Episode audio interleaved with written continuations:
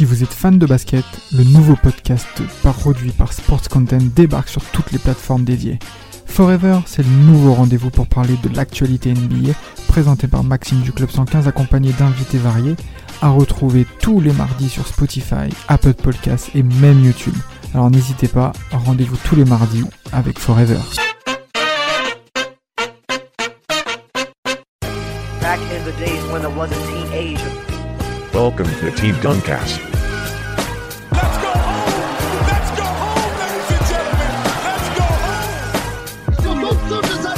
Sa tête, il est monté sur la tête de notre pivot de 2 mètres 10. Oui, pour lui toquer dessus. It's over! It's over, ladies and gentlemen! Back in the days when I was a teenager. Dobroveche. Oui, oui, oui, ce soir nous parlons en serbe parce que nous allons faire un, un podcast axé sur euh, l'ère de la Yougoslavie, un pays auquel forcément nous, amoureux du basket, nous sommes obligés d'y revenir vu la génération exceptionnelle euh, qu'a été justement l'équipe yougoslave avant et après bloc.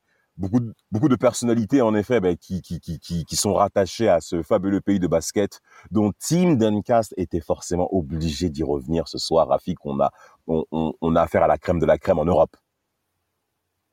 la crème de la crème euh, euh, dans la formation, la crème de la crème dans, dans les fondamentaux, la crème de la crème dans l'autre basket, qui n'est pas le basket qu'on qu'on voit en NBA. Non, c'est euh, on va parler vraiment de- du- du- d'une vraie nation de, de basket qu'on qu'on oublie euh, vraiment. Mapenda, tes premiers mots par rapport à ce podcast euh, légendaire, je dirais. Je suis très heureux de le faire. Ouais, ouais, bah ouais, c'est grave intéressant parce que, comme dit Rafik, c'est vraiment la crème de la crème pendant une période au niveau mondial où on a deux systèmes qui, regardent vraiment les États-Unis dans les yeux, qui sont même devant. Et euh, moi, je trouve ça intéressant de revenir euh, sur euh, le pourquoi du comment, sur les politiques qui ont été mises en place au niveau sportif pour que la Yougoslavie devienne, enfin l'ex-Yougoslavie devienne ce qu'elle est aujourd'hui. Parce que quand on voit le contingent de joueurs qu'ils peuvent réunir ou qu'ils auraient pu réunir, c'est quand même assez incroyable. Extraordinaire, extraordinaire. En effet, là, c'est un podcast qui est axé clairement sur l'Europe de l'Est et son histoire, hein, le- en tout cas deux pays majeurs de l'Europe de l'Est et son, et, et son histoire avec, en effet, les républiques fédérales de Yougoslavie, sous l'ère Tito qu'on va forcément évoquer, en tout cas l'ex-Yougoslavie comme l'a bien précisé Mapenda, et un petit air aussi, bien entendu, sur l'URSS, hein, qu'on connaît forcément, dont on sera obligé d'évoquer. Mapenda, un petit mot par rapport à l'URSS avant d'attaquer le vif du sujet, puisque moi, sérieux, hormis Staline, euh, Bah, l'URSS, c'est quand même intéressant de revenir sur eux parce que on se rend compte que quand on regarde le, le palmarès, que ils sont quand même, c'est quand même assez impressionnant. Que ce soit bien au niveau national qu'au niveau des clubs. T'as deux titres olympiques chez les hommes, 72-88. T'as trois championnats du monde. T'as 14 championnats d'Europe. Sans compter euh, les titres au niveau des clubs en Europe. Euh, après, il n'y a pas grand-chose à dire à part que bah, c'était une question de vie ou ou de mort hein, sous Staline de gagner. Il se servait clairement du basket comme euh, comme propagande, comme euh, comme comme l'image un peu de la nation. Bon, Gilles Christ sera pas trop d'accord, mais euh, c'est à l'image un peu du Real Madrid et de l'Espagne sous Franco. Mais Oh, même ici, tu veux le tacler? Oh, oh, oh, oh. ouais, donc- ouais, voilà. Donc euh, non, il n'y a pas grand-chose à dire à part que franchement, niveau niveau palmarès, euh, c'est ce qui se faisait de mieux. Il y a eu des joueurs quand même qui ont marqué le basket européen. Je pense à, à Sergei Belov. Et euh, quand on parle de Sergei Belov, en fait, on a cette cette finale de des, des JO des JO 72 où où t'as une fin incroyable avec le scénario où l'arbitre revient sur les trois secondes euh, alors que les États-Unis pensaient avoir gagné. On ne sait pas trop trop ce qui se passe sur le terrain, mais euh, cette victoire-là, en fait, elle est vraiment fondamentale pour euh, le démarrage de la suprématie européenne, enfin de l'est de l'Europe, parce que c'est la première fois que les États-Unis perdent une finale sur une compétition internationale. Donc, Et ils étaient, ils étaient invincibles, ils perdaient, ils perdaient jamais. Hein. C'était Ouais, même pas qu'en finale, ils perdaient jamais. Et euh, moi, j'ai envie d'ajouter aussi des, euh, quelque chose par rapport à ce que Mapenda a dit, parce que c'est, assez intéressant. Ce qui est, ce qui est encore, ce qui est aussi intéressant, c'est que, en fait, le, le sport, c'est un peu un prolongement politique, Ouais. d'idéologie, de, de, euh, du pouvoir. Par exemple, c'est pas que dans le, dans le basketball. On peut en parler aussi dans le football, et d'ailleurs, on passe un coucou à nos amis des libéraux. Euh, Lobanovski, c'est c'est aussi un prolongement de la polyvalence, euh, il faut être bon partout, etc. En, Ah oui. euh, qu'on qu'on retrouve euh, bah, dans, en URSS. Il y a aussi Ouais, bah, en Hongrie, en Hongrie Gustave Sebest, c'est le football socialiste, le socialisme hongrois. C'est c'est c'est un prolongement. Et en fait, l'objectif, c'est que, en fait, par le sport, il faut battre les autres pays pour montrer que notre modèle est meilleur que le vôtre. C'est pas une victoire sportive, c'est une victoire de notre modèle Absolument. politique, de notre idéologie politique. Eh ben, elle mène à une, à une, une, à une meilleure performance que votre, euh, votre idéologie. C'est comme, bon, encore un petit aparté football, c'est comme quand les, les Hongrois ont battu l'Angleterre, c'est pas L'Angleterre, à Wembley. c'est ouais, à Wembley en plus, c'est pas l'Angleterre qui a battu l'Angleterre, c'est notre idéologie à taper votre idéologie. Absolument, absolument, absolument. C'est clairement ça qu'on, qu'on va essayer de mettre en évidence. Alors, tu as parlé de Valéry Lobanovski, en effet, hein, euh, homme de l'Ukraine, hein, bien entendu, sous Dynamo Kiev. On a également un autre exemple, cette fois-ci sous l'ère de la Yougoslavie, Aleksandar Nikolic, qui est Mm. clairement le père euh, du basket euh, euh, en Yougoslavie, en tout cas ex-Yougoslavie. Alors, c'est important de mentionner également la partie de la Yougoslavie parce qu'il y a une rupture, en effet, avec l'URSS, quand on connaît le clivage qu'il y avait entre Staline, qui était le totalitarisme à, à, à, à l'état pur, et il a voulu implanter ça en Yougoslavie, mais il s'est heurté à un certain Joseph Tito.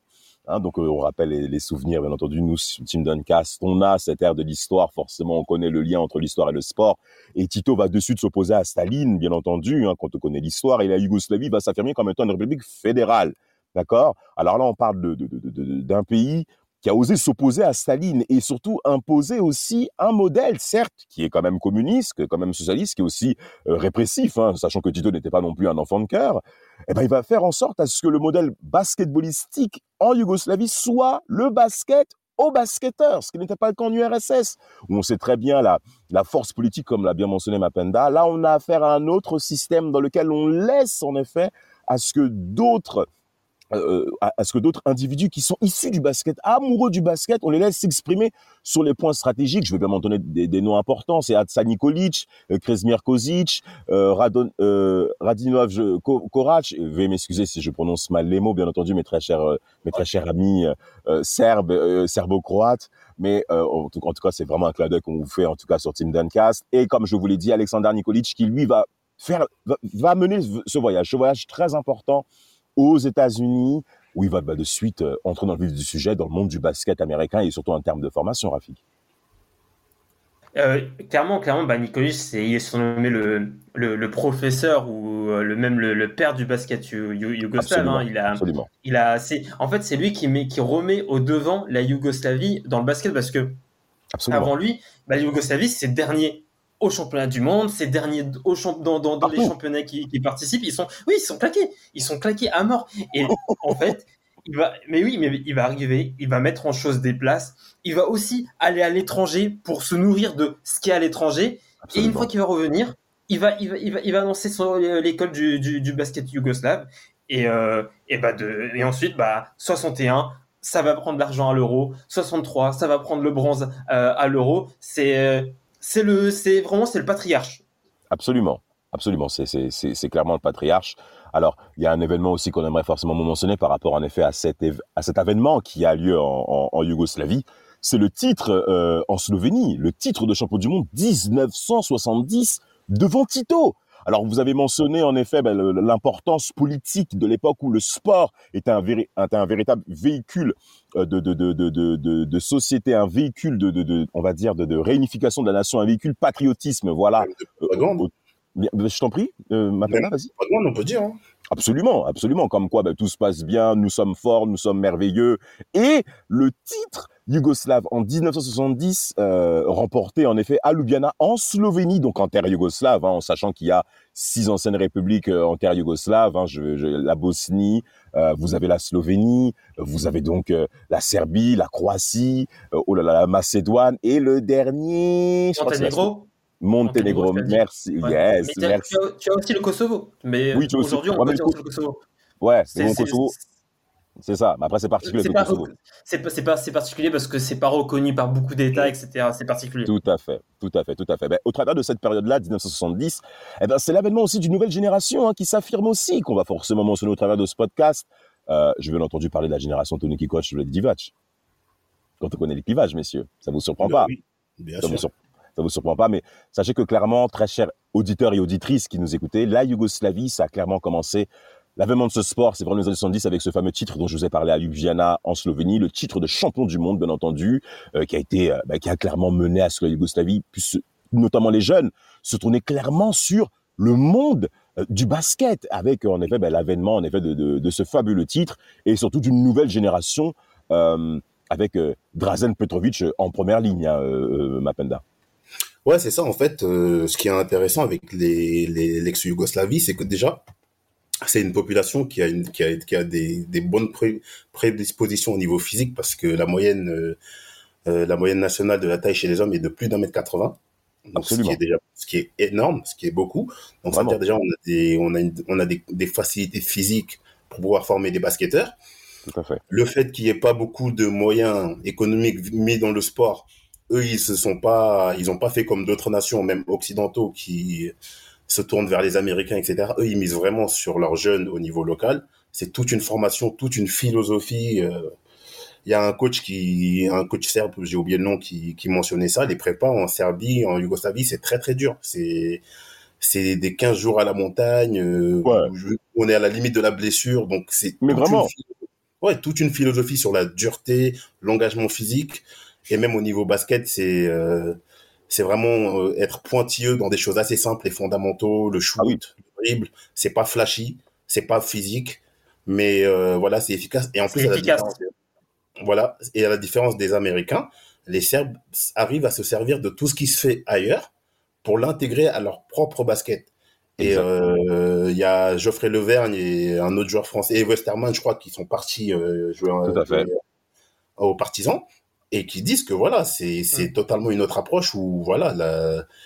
en fait, le but c'est de partager le ballon. De toute façon, on l'a vu, on l'a vu, on l'a évoqué dans le podcast sur les championnats du monde 2002. C'est un jeu qui qui s'adapte à tout type de système devant eux, qui qui a aussi un peu de vice, donc une partie Ouais. et et euh, on voit après par la suite que c'est un modèle de jeu qui que- qui va inspirer même aujourd'hui les franchises NBA. Donc euh, Mais sur les le- systèmes, plein de choses sur mais les playbooks.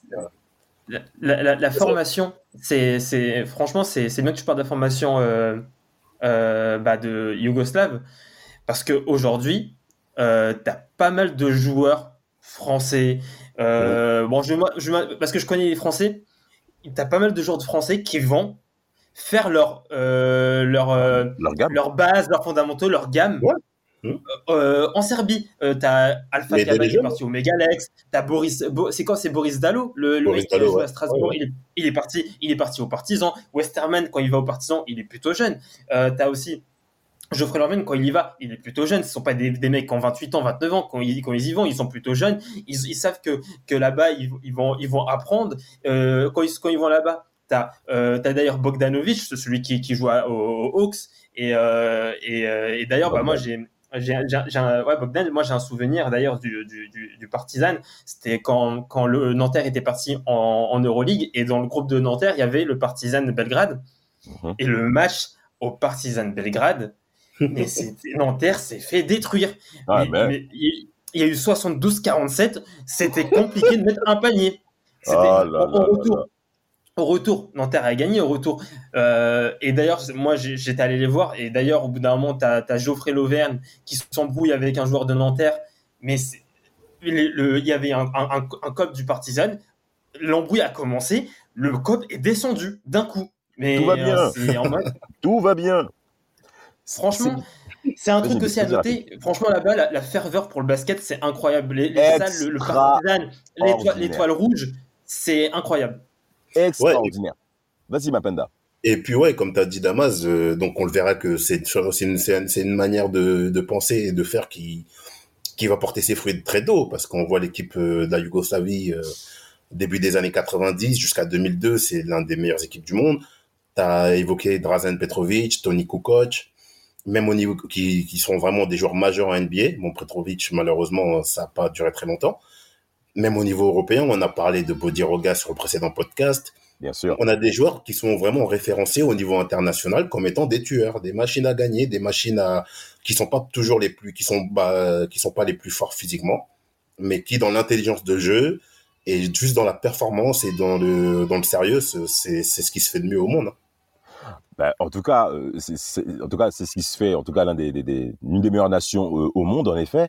J'aimerais rebondir un petit peu sur la, la partie de la formation hein, qui, qui, qui est mentionnée avec euh, les hautes montagnes dans lesquelles les préparateurs serbes euh, mettent euh, très rapidement, en effet, les jeunes joueurs, les jeunes espoirs serbes et même yougoslaves, bien entendu, euh, de, de cette région, euh, de suite face au vif du sujet par rapport à cette formation. Il faut quand même signaler que nous sommes sous un modèle socialo-communisme à l'époque, hein, où on va dire la collectivité prime sur l'individu. C'est clairement quelque chose qui est intégré en sachant également le contexte dans lequel est la Yougoslavie. Sachez que Tito, je me permets de revenir sur lui, euh, bah, avait affaire à, on va dire, à six communautés différentes. Ok, avec euh, en effet des Bosniaques qu'il fallait gérer, les Bosniaques musulmans, avec des Serbes, avec des Croates. Donc il y avait plusieurs raisons à ce que ça puisse s'accrocher. Mais malgré en effet ces différents clivages, eh ben on n'aura pas l'impression que ces choses vont se percevoir quand on regarde la Yougoslavie jouer. Et ça, c'est très important. Pourquoi? Parce qu'on avait également des coachs serbes qui opéraient également en Slovénie. Euh, je pense à Kokovsov, qui a été en effet ben, le premier coach européen, hein, en effet, à gérer une équipe NBA sous les Suns de Phoenix. Eh ben, il était coach, bien entendu, entraîneur en chef euh, de la Slovénie qui a gagné le titre de championnat d'Europe en 2019, je crois. C'est bien ça, si on me rappelle. 2017, je crois, Euro 17 Mhm. avec euh, euh, Goran Dragic, bien entendu, aux manettes, euh, et, et, et, et, et, et un autre très cher, Luka Doncic, aujourd'hui, qui fait des, des fureurs en NBA. Donc là, on a affaire à une situation où on a affaire pas que des, des- à, affaire à des éléments qui n'évoluent pas uniquement que dans le pays actuel que nous connaissons aujourd'hui. Non, il y avait un, un, un espèce d'échange euh, de, de, de, de plusieurs, on va dire, ethnies de l'époque qui se retrouvaient soit en Bosnie, je vais au Monténégro. Ce n'était pas quelque chose qui causait un problème à l'époque, en tout cas sous euh, en effet, euh, avant, avant concrètement la guerre, hein, soyons clairs, parce qu'on va forcément l'évoquer. Euh, est-ce que vous avez, euh, bah, alors forcément, avant de rentrer dans cette fabuleuse génération Petrovic, messieurs, euh, est-ce que vous avez des, des, des noms de joueurs qui, qui, vous ont clairement marqué euh, au travers de cette génération-là? Euh, non, moi, c'est un peu plus après que les joueurs qui ont marqué, c'est la, la génération d'après. Mais c'est juste très très fort de réussir à performer avec des ethnies totalement différentes. Euh, Ouais. C'est euh, c'est franchement c'est c'est très très fort. En fait, le fait que tu le tu le soulignes, c'est ça rend la chose encore plus incroyable parce que tout à l'heure, Mapena disait que la, le- la, la, la, la Yougoslavie, c'est c'est l'une des meilleures teams dans les années 90. Moi, j'ajouterais que de 95 à 2002, c'est la meilleure, c'est la meilleure team au monde.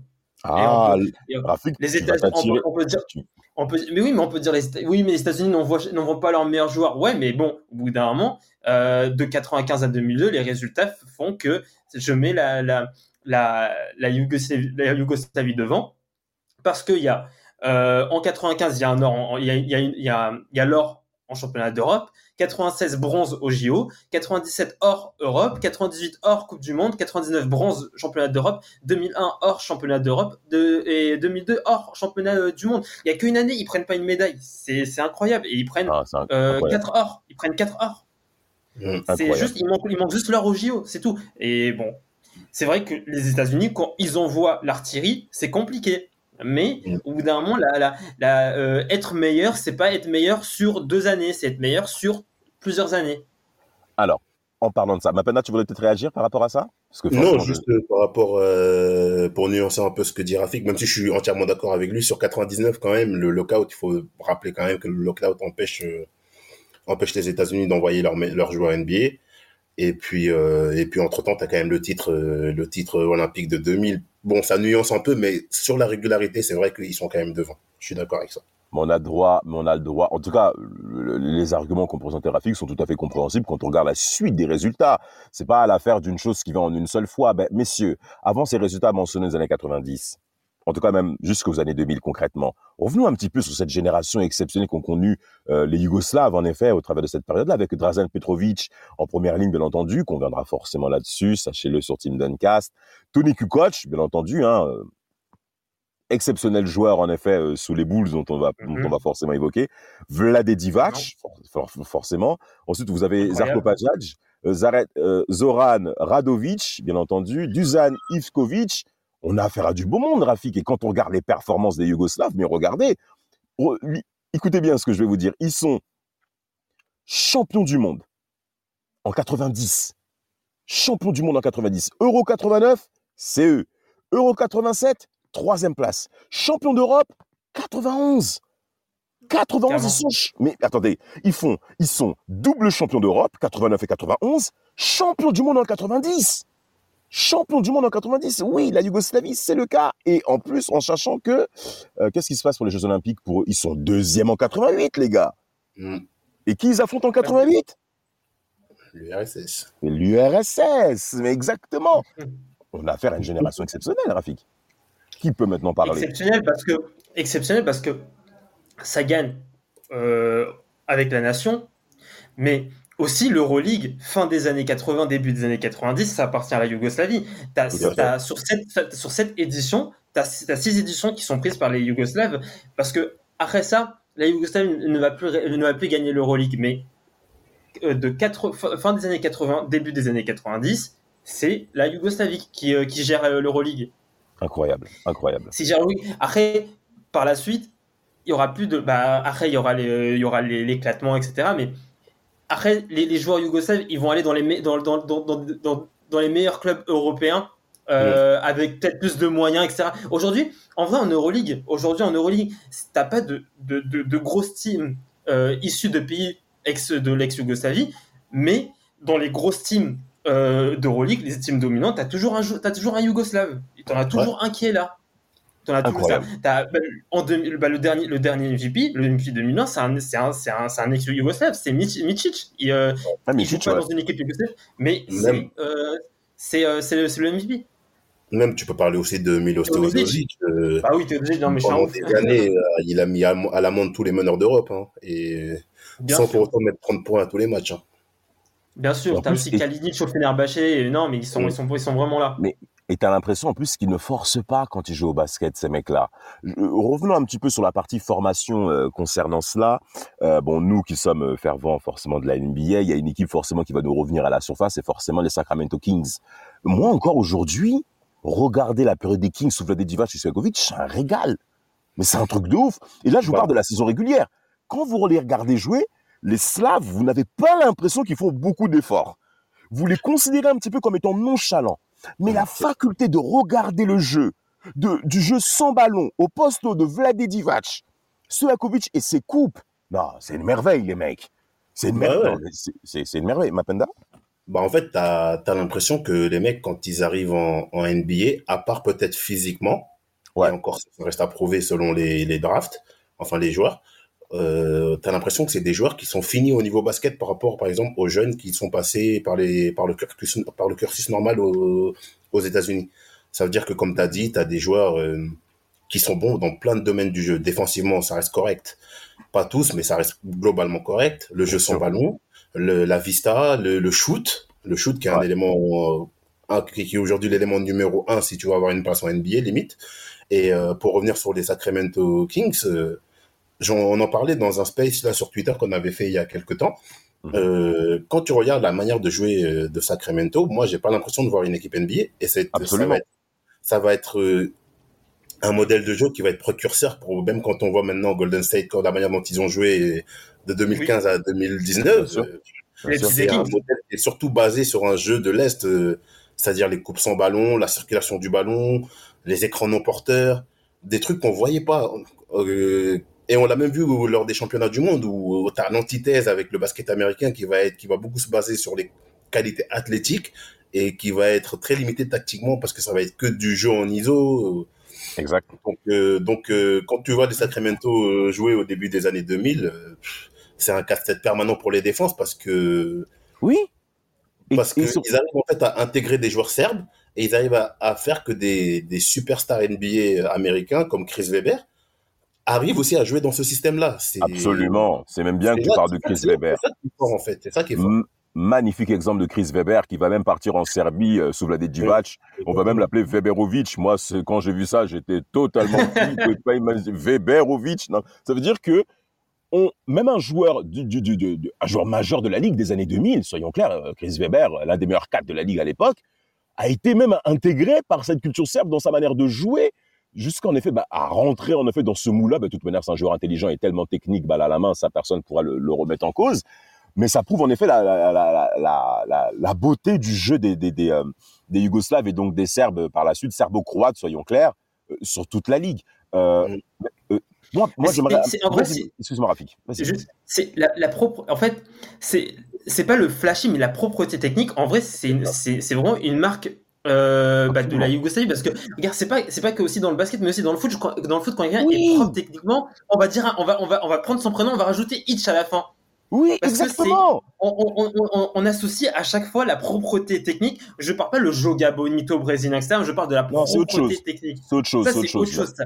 La propreté technique, Ah, c'est être propre dans les fondamentaux. Oui, être propre dans les fondamentaux. Et ben les mecs, on leur rajoute un hitch à la fin. On leur rajoute un hitch.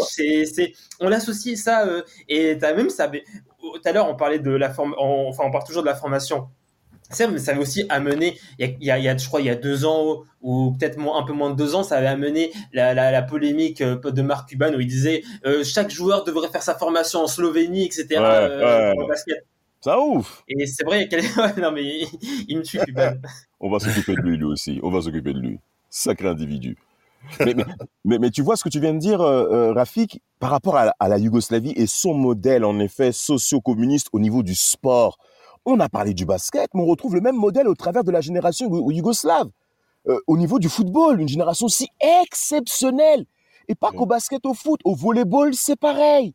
Au handball, c'est pareil. Sur différents cas de discipline où les pays d'Europe de l'Est, Est, URSS, ex-soviétique se positionnent, parce que c'est également le cas aussi en Roumanie, où vous allez retrouver également mais- mais des, des- des- des joueurs dans différents, de- dans différents sports, où on va retrouver une qualité de jeu évidente. Et, c'est, et, et quelque part, c'est malheureux aujourd'hui de voir ça. Et d'ailleurs, là où vient ma prochaine question, messieurs, selon vous, parce que là on parle de la Yougoslavie, double vainqueur de l'Euro 89 et 91, et champion du monde en 90 en battant les États-Unis en demi-finale. Alors selon vous, l'Euro 92, parce qu'on sait ce qui s'est passé pour la Yougoslavie. La guerre a éclaté en 91 et la Yougoslavie n'a pas pu se présenter pour les Jeux Olympiques 92 qui sont fédérateurs pour nous chez Team Duncast et même toute personne qui aime le basket. Elle aura pu contrer les, États, les States?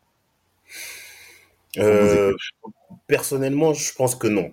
Je pense que non parce que euh, les, la Dream Team, c'est trop.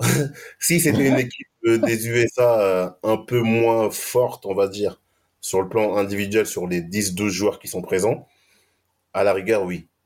Mais le concentré de talent qu'il y a dans la Team 92 fait que je pense qu'il y aurait quand même eu...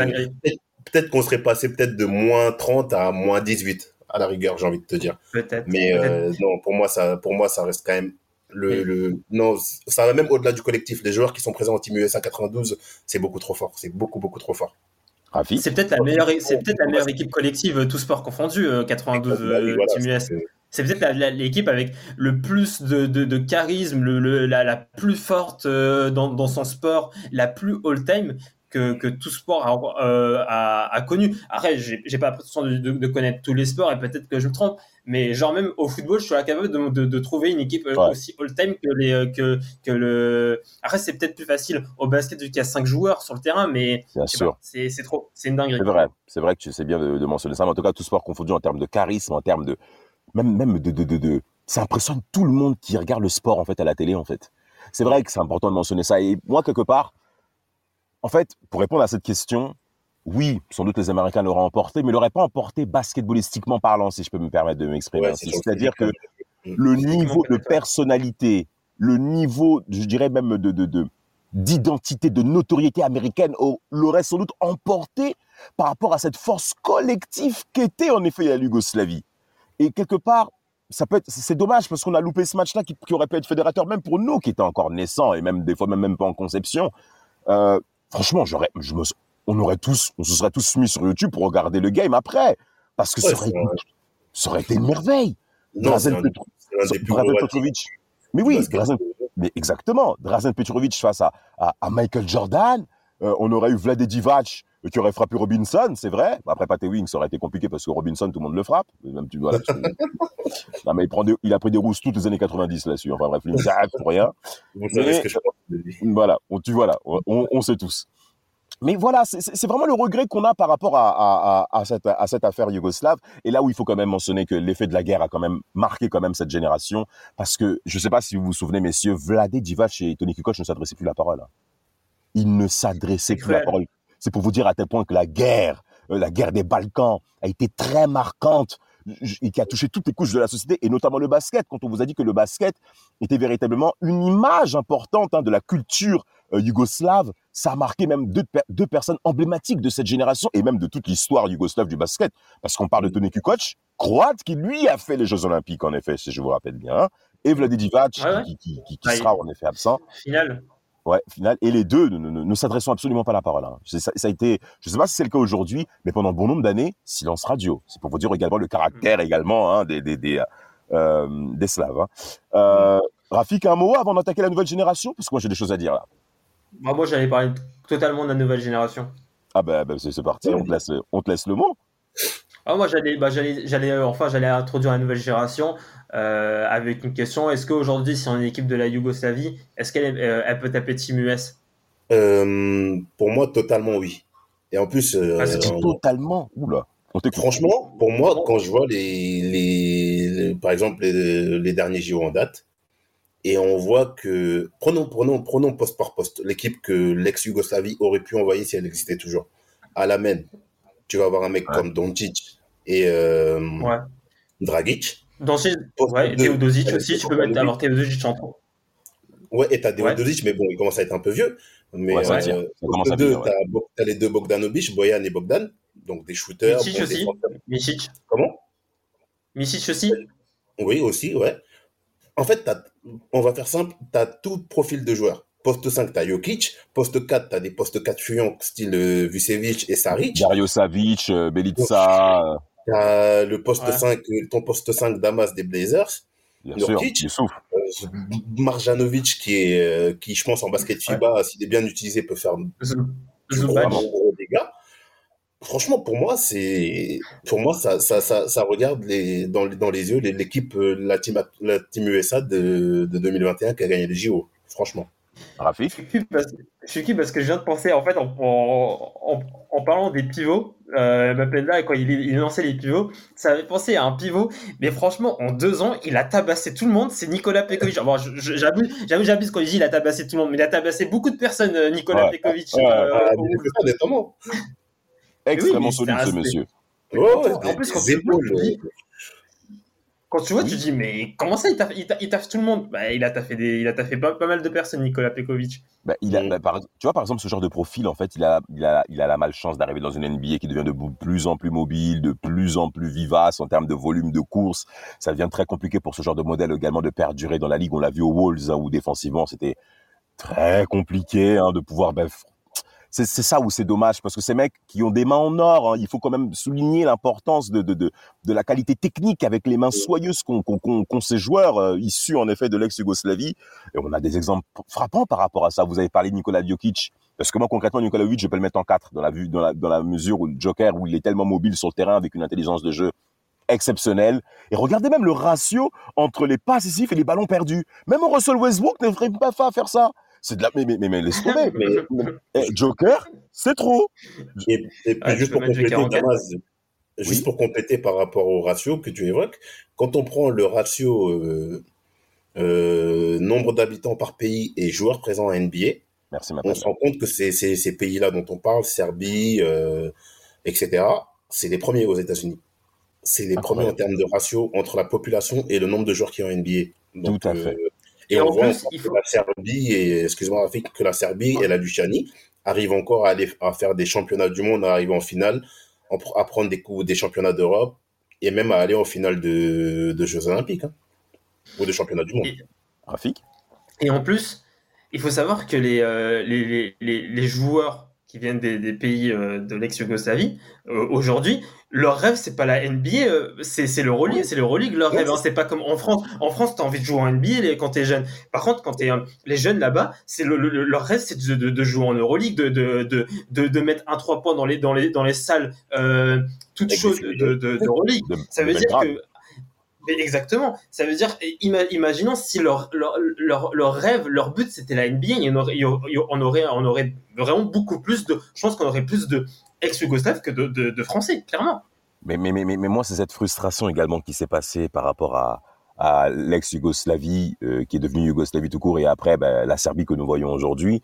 Ben, vous avez ben, concrètement des clubs qui n'ont pas tenu où économiquement le Partizan Belgrade a été déplumé. Soyons clairs que Mm. les infrastructures n'ont vraiment pas suivi hein, euh, en Serbie, malgré cette faveur populaire qu'on connaît. Regardez les publics, mais les, mais les mecs ils donnent tout. Les mecs ils donnent tout. Eh, en Slovénie, Mm.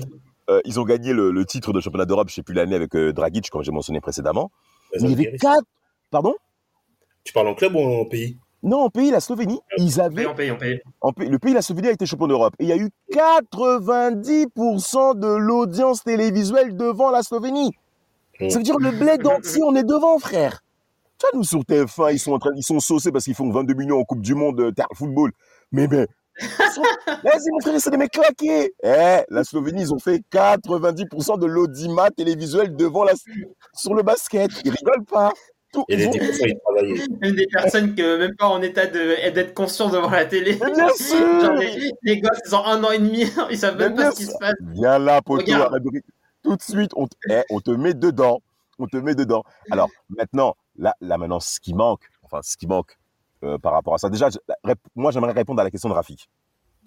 Euh, je pense que oui, en effet, les, euh, un pays yougoslave, on va dire en 2020, 2021, 2021 aujourd'hui, battrait les USA, mais pour quelle raison? Il battrait les USA non pas parce que, euh, parce que quelque part Ouais. les choses ont changé. C'est-à-dire que les joueurs ex-yougoslaves n'ont plus autant d'identité collective qu'avant. On a affaire à des individualités qui sont fortes, mais vraiment fortes. Drazen Petrovic était dans, dans cette ligne-là, mais la culture collective basée sur le communisme était quand même assez présente chez lui, et c'est tout à fait compréhensible par rapport au monde, au- dans le modèle dans lequel il a grandi.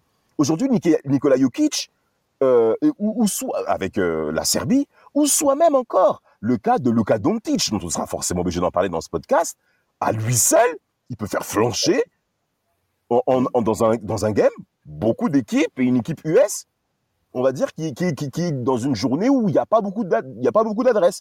Ça peut couler. Alors, dans Non, un sens, Franchement, en vrai, ouais. En vrai, ouais. Je suis pas d'accord, moi. Ils peuvent taper. on t'écoute, euh, Mapenda, tu as le droit de, à ton Bah, argumentation. Si je comprends bien, tu dis que ces mecs-là sont devenus plus forts au dépend d'un certain sens collectif, c'est bien ça? Alors, ce que je dis, c'est que ce sens collectif est moins prenant aujourd'hui qu'avant. Et c'est normal, les pays ont éclaté. Ouais, Et, parce que et même sont- de leur individualité, et même dans leur perception des choses, ce n'est plus le même discours qu'avant. Et c'est normal, il y a plus Oui, de 30 ans dont oui. on parle. ça parce que parce que pour moi ça s'explique par l'influence de la NBA parce que même si Rafik dit que même s'ils sont jeunes ils rêvent de l'Euroleague je pense que c'est quand même de moins en moins le cas à cause de l'influence de la NBA Tout et fait. quand les jeunes voient des des, des Jokic être MVP euh, c'est normal mais là où je suis pas trop d'accord c'est que regarde prenons par exemple le- le- le- les dernières euh, demi-finales des JO France-Slovénie t'as Doncic qui n'est pas très bon qui n'est pas très adroit et encore c'est même pas qu'il n'est pas très adroit mais qu'il est qui est très très bien défendu par Batum Ouais. Ouais. au Mhm. final, il sort avec 14 points, un, dé- un pourcentage bon moyen, mais le, le frère, il fait quand même 13 passes décisives de mémoire, tu vois. Oui, Ouais. C'est quand Bien même. euh, Après, bon, on peut, on peut discuter du style de jeu, de la manière dont il a la balle en main tout le temps, etc. Mais ça, quand même, ça reste quand même assez fort de faire ça en basket FIBA. tout à fait. Et euh, Jokic, euh, c'est un prototype de poste 5 qu'on a qu'on n'a jamais vu dans la ligue, euh, qui est capable de faire un triple double régulièrement. Moi perso, j'ai pas, j'en ai pas le souvenir. Donc, je suis à moitié d'accord avec toi parce que ils ont plus de capacité à être forts individuellement, à se mettre au, au niveau Ouais. des superstars de la ligue en NBA. Ouais. Mais ils gardent quand même, tu vois, un aspect, un aspect collectif qui fait que c'est des joueurs qui sont all around, tu vois, qui arrivent à Oui, toucher à tous les secteurs du Mais jeu. ce- que Damas disait, moi j'ai compris ça, moi. Comment? Ce que tu viens de dire, pour moi, c'est ce que Damas disait. Oui, je ne contredis pas tout ce qui a été dit là. En fait, ce que je dis sur et même un autre point de mon argumentation que je vais encore appuyer là-dessus de pourquoi euh, Yougoslavie 2020 remixée, hein, vous avez bien compris, est, peut être supérieure à une Team USA actuelle, Terley, Kevin Durant, tout ça. Pourquoi? Parce que les Américains, je me permets de faire le tas parce que vraiment ils me saoulent ces mecs-là. Pourquoi? Parce que bon, j'aurais aimé que la France les frappe aussi, mais mais en fait, pourquoi je me permets de dire que la Yougoslavie actuelle aurait pu frapper Team USA. Parce que Team USA est moins fort. Ouais, C'est tout. C'est tout. Ils sont moins forts. On a affaire à des mecs qui sont individuellement très forts, mais collectivement beaucoup moins compacts qu'il était Mm. à l'époque. Et que en une soirée où ça se passe pas très bien, où tu as affaire à des joueurs extrêmement talentueux et sur lesquels ils, Mm. sont, ils, pe- ils ne peuvent pas tenir en un contre un, ça peut les déstabiliser Il émotionnellement. y a qui à l'intérieur Il y a qui à l'intérieur au, au, au Team USA Ils vont se faire boire à l'intérieur. Bah, Ouais, ils vont encore y aller avec Adebayo en poste 5. Il va Il savoir ça il va se Il Adebayo, il Adebayo. Ça va Mais- être On dit, eh, t'as Jokic, Vucevic, t'as t'as- t'as même derrière, t'as Nurkic, Zubac, euh, Marjanovic, mais ils vont, ils vont, au bout d'un moment, ça va, il- ça, il y a- le secteur intérieur de Team il prend l'eau.